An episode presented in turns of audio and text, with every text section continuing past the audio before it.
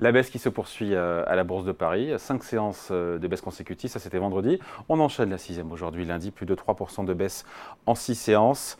Euh, c'est la pire performance boursière depuis, depuis le mois de mars en hebdomadaire, hein, depuis la crise des, des banques américaines. Bonjour Frédéric. Bonjour David. Frédéric Rosier pour la Banque Mirabeau. C'est vrai qu'entre la hausse des taux d'intérêt qui se poursuit, ce discours martial et euh, dur des banquiers centraux, la fois de Jérôme Powell, on l'a commenté ici sur Boursorama, mais aussi les décisions des banques centrales euh, anglaises, euh, norvégiennes. Oui, anglaises, norvégiennes, qu'est-ce qu'on a eu, canadiennes. Beaucoup plus agressifs que ce qui était prévu. Et puis il y a le ralentissement économique qui se poursuit, les indices PMI qui n'ont pas été bons en Europe. On a des marchés boursiers qui sont à la peine. Pardon, c'est ça un peu l'histoire du moment. Oui, c'est ça, c'est exactement ça. D'ailleurs, ça avait commencé avec euh, la Banque centrale canadienne, qui a pris un peu par surprise le, marché, et la, correction s'est entamée à peu près à ce niveau-là. C'est-à-dire qu'on s'attendait à un discours euh, dans le sillage de ce qui avait été euh, laissé supposer par la Réserve fédérale un peu plus accommodant, et on a vu effectivement le Canada remonter ses taux d'intérêt. Par la suite, on a eu la Norvège également, l'Angleterre avec quand même un corps inflation qui était pas bon du tout. Donc on voit que... On est à 8 et quelques, non? Ouais, c'est ça. Donc on, est vraiment, en plus en Angleterre, il y a une vraie, vraie problématique euh, sur la remontée de taux. On, se rappelle euh, notamment euh, il y a quelques mois avec l'Istrus. C'est-à-dire qu'on a un, risque notamment sur l'immobilier, sur le crédit hypothécaire en, Angleterre, un seuil de souffrance, hein, parce que l'anglais, vous savez, il renouvelle ses crédits à, fréquence entre 2 et 5 ans. En taux variable En taux variable. Et euh, en quelques mois, il est passé euh, en, moyenne de 1,50 à 6% de taux d'intérêt. Et on sait que, par exemple, dans ce pays-là, euh, les conditions de non-solvabilité tournent aux alentours de 6 ou 7%. C'est-à-dire qu'on va avoir un, nombre relativement important de ménages qui seront dans l'incapacité de renouveler leur, crédit. Donc c'est une zone de, danger et qui a provoqué ce mouvement sur, sur les bourses. Parce qu'il faut le rappeler, il y a quelques mois, j'entendais d'ailleurs beaucoup de discours euh, qui s'attendaient plutôt à une baisse des taux, même euh, d'ici la fin de l'année. Et euh, là, c'est un virage à 180, hein, puisque là, on parle bien sûr plus de, baisse des taux, on anticipe même encore deux hausses de taux. et aux États-Unis. Aux États-Unis, on verra, c'est un peu plus incertain sur, sur, l'Europe. Donc, on l'a vu lors de la dernière discours de, de M. Powell, les anticipations sont à 5-6 maintenant aux États-Unis, alors qu'on était à 5-1. Et, euh, et, surtout, euh, l'année prochaine, là aussi, on remonte aussi euh, la trajectoire sur les taux d'intérêt.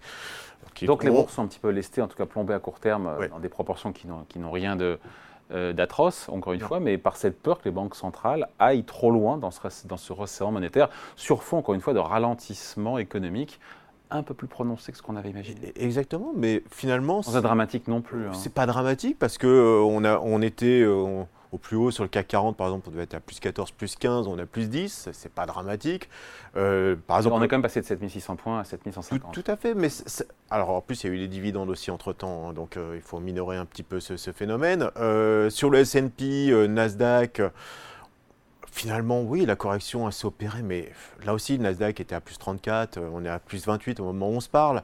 Donc, c'est des corrections qui sont, euh, somme toute, logiques, mais pas affolantes euh, au moment où on se parle. On n'a pas cassé la trajectoire haussière sur les marchés d'un point de vue purement technique. Les seuils d'alerte, par exemple, sur lorsqu'on regarde un peu les positions des CT, en gros les hedge funds, euh, on s'aperçoit que le seuil d'alerte se trouve à peu près 3% plus bas aux États-Unis, que sur le CAC 40, il n'y a pas d'alerte en dessous de 7000, donc on est encore dans une trajectoire positive.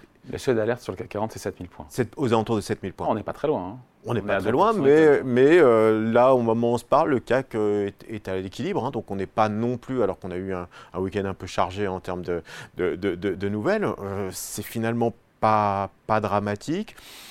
Voilà, on, avisera effectivement si on enfonce ces, seuils. Ils, ont dit, ils, ont, ils sont en train de digérer les marchés, le fait que ces taux d'intérêt vont aller plus haut et vont rester au plus longtemps.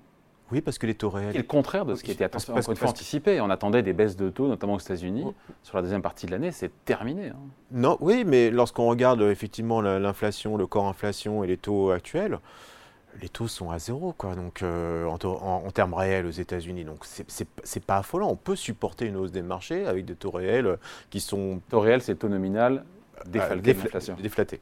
Donc, lorsqu'on regarde la situation aux États-Unis, encore pire en, Europe, on n'est pas sur des taux qui sont euh, hallucinants. On devrait être même à 7 ou 8 hein, euh, en, termes réels si on, si on suivait un peu. Oui, sauf que si les taux d'intérêt euh, continuent à grimper et que l'inflation se met à ralentir, là, pour le coup, on passe en taux d'intérêt réel positif. Et là, pour le coup, c'est pas bon pour les bourses. Là, ça devient dangereux pour les, bourses. On n'a pas tranché aussi sur la trajectoire de croissance. Est-ce que, ou est-ce qu'on est en récession? Est-ce qu'on est en stagnation, en stagflation? C'est encore des, finalement des, incertitudes. Et on le voit même dans la composition des marchés. Selon le scénario qu'on veut retenir, on voit des thématiques progresser ou, se contracter. On sait, par exemple, dans un, dans un univers avec de l'inflation modérée on aura plutôt tendance à privilégier des valeurs cycliques, mais là on est plutôt dans un contexte où l'inflation continue à être relativement portée avec une hausse des taux d'intérêt et on va aller chercher plutôt de la visibilité. Donc on voit ces rotations un peu s'opérer, les valeurs de croissance relativement bien résisté dans ce contexte-là. Donc on achète effectivement des entreprises qui sont capables de croître dans un univers qui se contracte. Euh, c'est le cas par exemple des techs américaines. C'était le cas, alors Luxe a subi un peu de pression parce que parce qu'on a des chiffres qui sont très très médiocres en Chine, mais aux États-Unis surtout.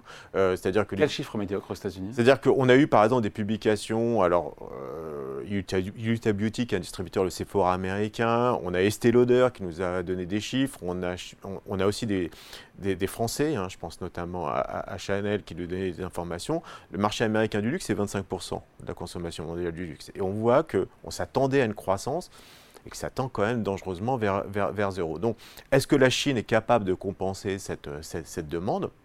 Pour l'instant, c'est un grand mystère, hein, puisque là, visiblement, la, dynamique est peut-être un petit peu moins forte qu'attendue, et ça explique pourquoi on a sur ce secteur des, contractions des, cours par rapport au point haut. Voilà, donc il y, a, beaucoup de rotations sectorielles. Je répète, il n'y a pas de point d'alerte pour l'instant. On est encore dans une tendance haussière, et même lorsqu'on regarde le S&P, vous savez, hein, ce qu'on appelle un bear market, hein, baisse de 20%, de 20%, on a depuis à peu près une semaine cassé ce bear market sur le marché américain. Donc, n'y a pas de danger.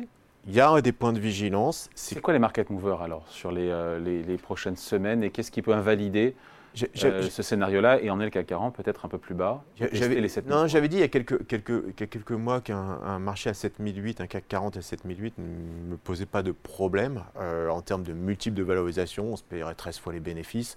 Alors bien sûr dans un contexte de, taux qui était plus bas, hein, donc il faudra quand même être vigilant par rapport, par rapport à ça. Je pense qu'on est relativement tranquille, au moins jusqu'à la mi-juillet sur les marchés. Alors bien sûr, on va suivre de près les, chiffres d'inflation, mais il est clair que... Mi-juillet, ce sont les publications de résultats. Oui, parce qu'il parce qu'il y, a une vraie inconnue. Euh, les anticipations, pour l'instant, de, croissance bénéficiaire sont toujours positives. Hein, donc légèrement. légèrement positives, mais elles sont positives. Donc on n'est pas du tout en adéquation avec un scénario de récession, par exemple. Et on va avoir, à mon avis, cette distinction euh, au mois de mi-juillet lors des publications. Je reviens sur le secteur du luxe.